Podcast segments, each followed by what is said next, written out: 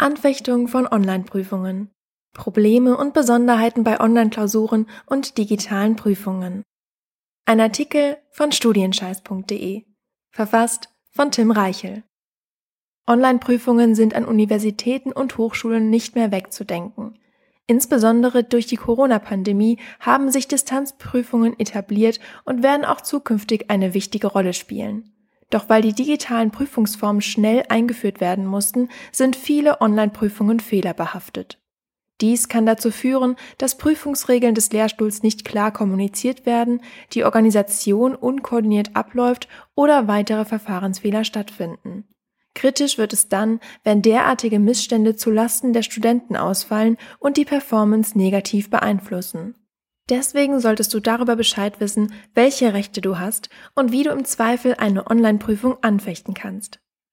Was ist das Besondere an solchen Online-Prüfungen und sind sie rechtlich überhaupt immer zulässig?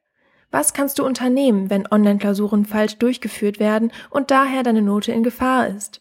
Und wie reagierst du am besten, wenn dir zu Unrecht ein Täuschungsversuch während der Online-Prüfung vorgeworfen wird? Diese Fragen werden wir in diesem Artikel klären. Experteninterview zur Anfechtung von Online-Prüfungen mit Rechtsanwalt Lars Brettschneider. Bei der Abhältung von Online-Prüfungen müssen zahlreiche formale Aspekte beachtet werden. Häufig geht es dabei um Details, die auf den ersten Blick nicht selbsterklärend sind. Aus diesem Grund habe ich einen Rechtsexperten zu diesem Thema befragt.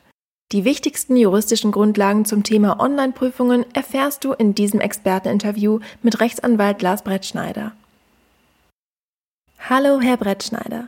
Als Fachanwalt für Verwaltungsrecht mit dem Schwerpunkt Prüfungsrecht kennen Sie sich bestens mit den rechtlichen Fragen im Studium und eben auch im Online-Studium aus. Eine Frage zum Einstieg. Was versteht man unter sogenannten Online-Prüfungen? Unter Online-Prüfungen versteht man alle Formen von online-basierten Prüfungen. Dies beginnt mit Multiple-Choice-Prüfungen mittels eines speziellen Programmes, so dass ich meine Kreuze zu Hause am eigenen Computer setzen kann, geht über Klausuren, die via Internet eingerichtet werden, bis hin zu mündlichen Prüfungen über eine Videokonferenz. Die einzelnen Spielarten von Online-Prüfungen sind dabei so vielfältig wie die für sie benötigten technischen Möglichkeiten. So sind mir zum Beispiel bei Klausuren in den letzten Jahren sehr unterschiedliche Varianten von Online-Prüfungen begegnet. Ganz einfach gestaltet ist dabei die Version, bei der der Student seine Aufgabe mittels E-Mail zugesandt bekommt und diese dann innerhalb einer bestimmten Frist zu Hause bearbeiten muss. Anschließend scannt er seine handschriftliche Klausur ein und sendet sie an das Prüfungsamt. Es gibt aber auch Fälle, in denen die Klausur in einem speziellen Internetportal geschrieben wird, also direkt am Computer. Manchmal muss sich der Prüfling auch während der Klausur mittels einer Webcam filmen, sodass ihn eine Aufsichtsperson kontrollieren kann. Wie gesagt, die einzelnen Formen sind vielfältig und gehen über die genannten Beispiele hinaus. Es gibt also unterschiedliche Formate, wie zum Beispiel schriftliche Online-Klausuren und mündliche Prüfungen, die digital stattfinden. Gibt es auch neue Prüfungsformen, die vor der Pandemie gar nicht oder nur kaum zum Einsatz kamen? Nun, das Thema ist überhaupt erst durch die Corona-Krise für eine größere Anzahl von Studenten und Schülern akut geworden und insofern zumeist eine insgesamt neue Prüfungsform. Aber ja, die Open Book Klausuren sind zum Beispiel etwas Neues und bei Online-Prüfungen auf dem Vormarsch. Open Book bedeutet, dass der Prüfling die Klausur unter Zuhilfenahme von Lehrbüchern, Mitschriften etc. schreiben darf. Dabei muss man allerdings ein wenig aufpassen, denn mitunter schränkt die jeweilige Prüfungsordnung die zulässigen Hilfsmittel ein, sodass nicht alles verwendet werden darf.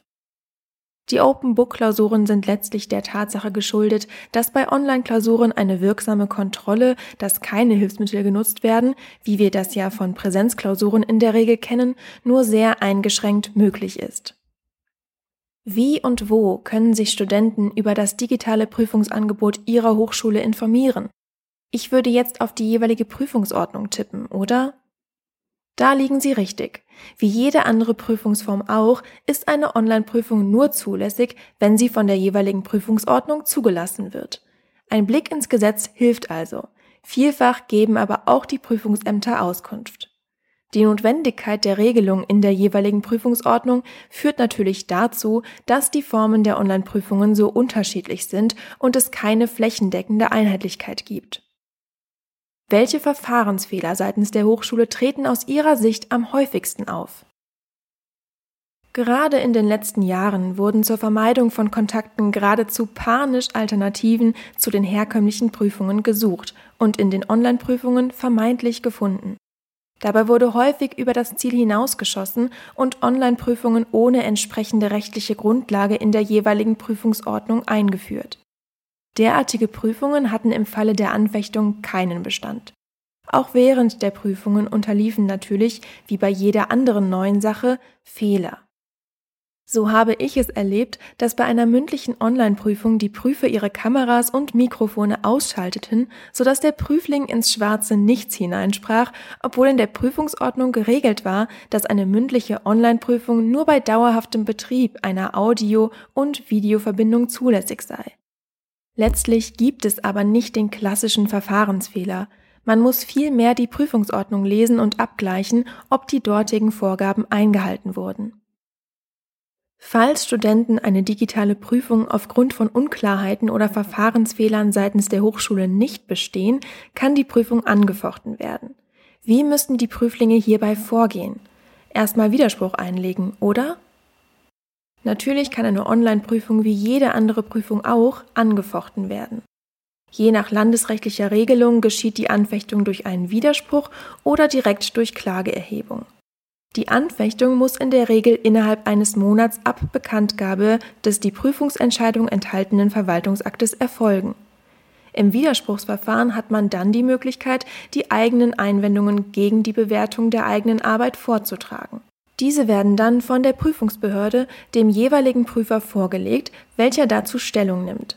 Anschließend wird die Prüfungsbehörde entscheiden. Wird der Widerspruch zurückgewiesen, hat er also keinen Erfolg, kann man binnen eines Monats ab Bekanntgabe des Widerspruchsbescheids dagegen Klage vor dem zuständigen Verwaltungsgericht erheben, wo die Einwände nochmals durch den Richter überprüft werden. In unserem Vorgespräch berichteten Sie davon, dass es im Rahmen von digitalen Prüfungen häufig zu Täuschungsvorwürfen gegen die Prüflinge kommt. Können Sie das bitte erläutern? Nun, Online-Prüfungen laden natürlich zu Täuschungshandlungen ein, sei es durch die Nutzung von unerlaubten Hilfsmitteln wie Büchern etc. oder durch den Austausch mit anderen Kommilitonen mittels Handy, E-Mail oder dem gemeinsamen Schreiben im Raum. Das wissen auch die Prüfungsämter.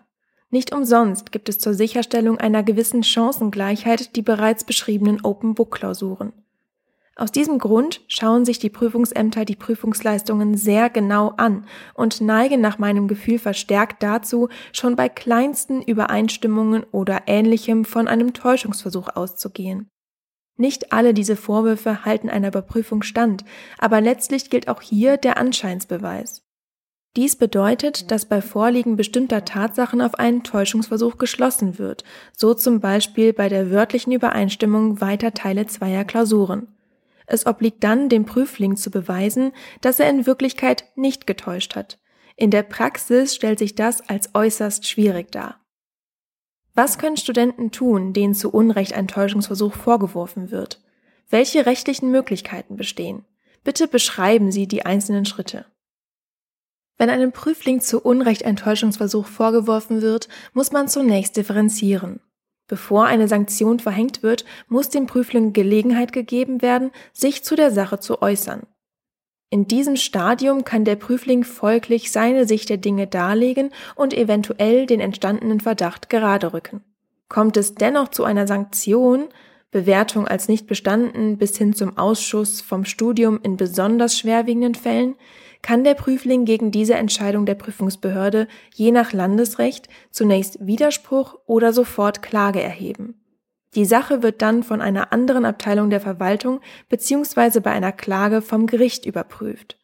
Dabei ist es aber wichtig, dass sich die Behörde im Zweifel, wie bereits aufgeführt, auf den Beweis des ersten Anscheins berufen kann. Es empfiehlt sich dabei aus meiner Sicht zumeist folgendes Vorgehen, wenn man mit dem Vorwurf eines Täuschungsversuches konfrontiert wird. Erstens eine Fertigung eines eigenen Protokolls über den Geschehensablauf, damit keine Details in Vergessenheit geraten. Zweitens eventuelle Klärung, ob es Zeugen für den Vorfall gibt, die zur eigenen Entlastung beitragen können. Und drittens, keine eigene Stellungnahme ohne anwaltlichen Rat, damit sich die Situation nicht womöglich durch gut gemeinte, aber im Ergebnis aus juristischer Sicht eher schlechte Aussagen noch verschlechtert. Warum lohnt es sich, einen Anwalt zu engagieren? Anknüpfend an das Vorangesagte lohnt es sich meines Erachtens immer, beim Vorwurf eines Täuschungsversuches einen Rechtsanwalt zu engagieren. Ähnlich wie bei einem Strafverfahren ist es zur Erzielung optimaler Ergebnisse dringend erforderlich, dass hinreichende Distanz und Objektivität zu den erhobenen Vorwürfen besteht.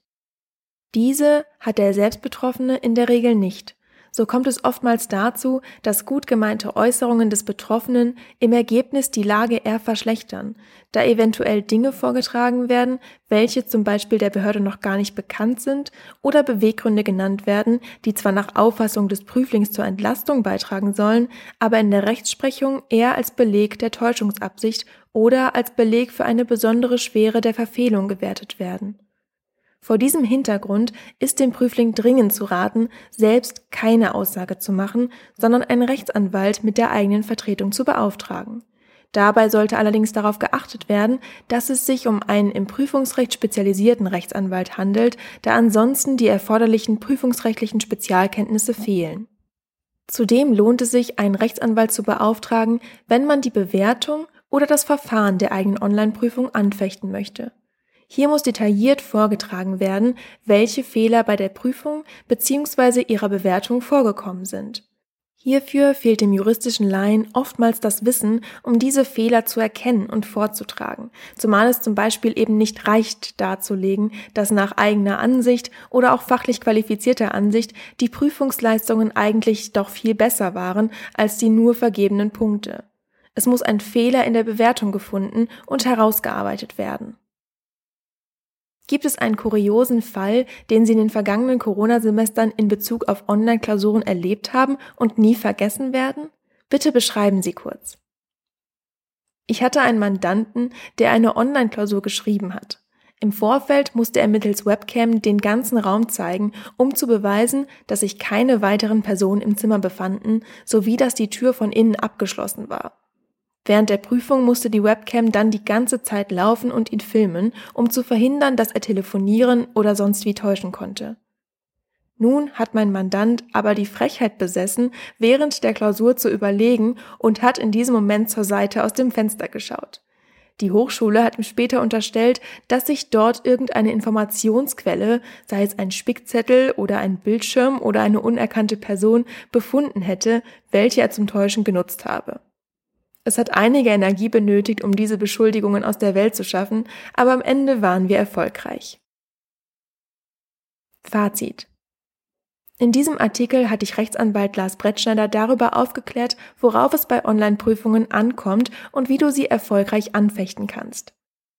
Die schnelle Umstellung auf Online-Prüfungen durch die Einschränkung der Corona-Pandemie hat an vielen Stellen zu Fehlern und fraglichen Umstellungen des Prüfungssystems geführt, die du als Student nicht zwangsläufig hinnehmen musst. Wenn du eine Online-Prüfung anfechten möchtest, solltest du zuerst einen genauen Blick in deine Prüfungsordnung werfen und abgleichen, ob die dort vorgegebenen Bedingungen auch in der Online-Klausur eingehalten wurden. Falls dies nicht der Fall ist, kannst du einen Widerspruch oder eine Klage gegen die Prüfung bzw. dein Ergebnis erheben. Um deine Erfolgschancen zu erhöhen, kann es sich lohnen, einen Rechtsexperten einzuschalten. Sollte dir im Rahmen einer Online-Prüfung zu Unrecht ein Täuschungsversuch vorgeworfen werden, ist der Gang zu einem spezialisierten Anwalt dringend zu empfehlen. Nur so kannst du verhindern, dass du durch unüberlegte und unprofessionelle Aussagen deine Situation weiter verschlimmerst. Erstelle zusätzlich ein detailliertes Protokoll, in dem du den Ablauf der Klausur genau festhältst, um keine wichtigen Details zu vergessen. Der professionelle Rat eines Anwalts kann dich bei rechtlichen Problemen mit Online-Prüfungen also deutlich weiterbringen als das Handeln nach eigenem Ermessen. Gerade wenn es um ein finales Nichtbestehen und damit eine drohende Expantikulation geht, kann sich diese Investition auszahlen. Der Artikel wurde gesprochen von Hanna. Vorleserin bei studienscheiß.de